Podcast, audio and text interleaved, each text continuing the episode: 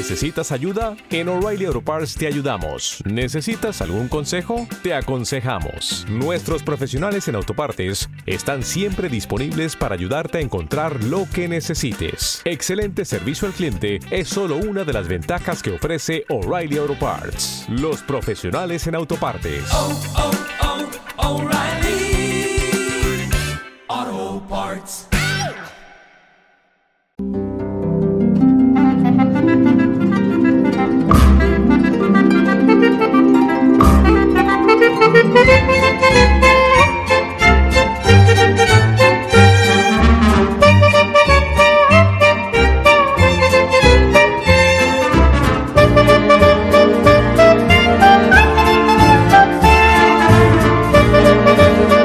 Volvemos con todos vosotros cuando son las 4 y 5 minutos de la tarde, una hora menos en Canarias. Tenemos, ya sabéis, mucha información que contaros, pero antes tenemos que hacer esta parada que solemos hacer cada martes para acercaros a un nuevo dicho popular. Digo nuevo por eso de que os lo acercamos cada semana, pero de nuevo no tienen nada como el que he elegido esta semana, sobre todo porque, oye, hay que decir que me viene al pelo.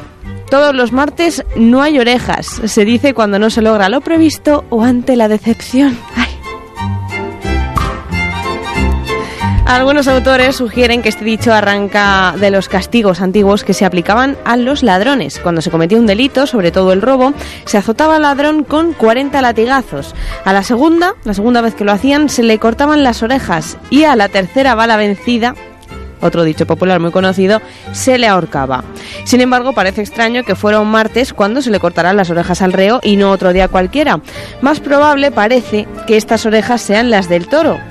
Las eh, corridas se celebraban el lunes en el siglo XIX, se celebraban siempre los lunes, de modo que para comer al día siguiente, si había habido suerte, se comían las orejas y el rabo.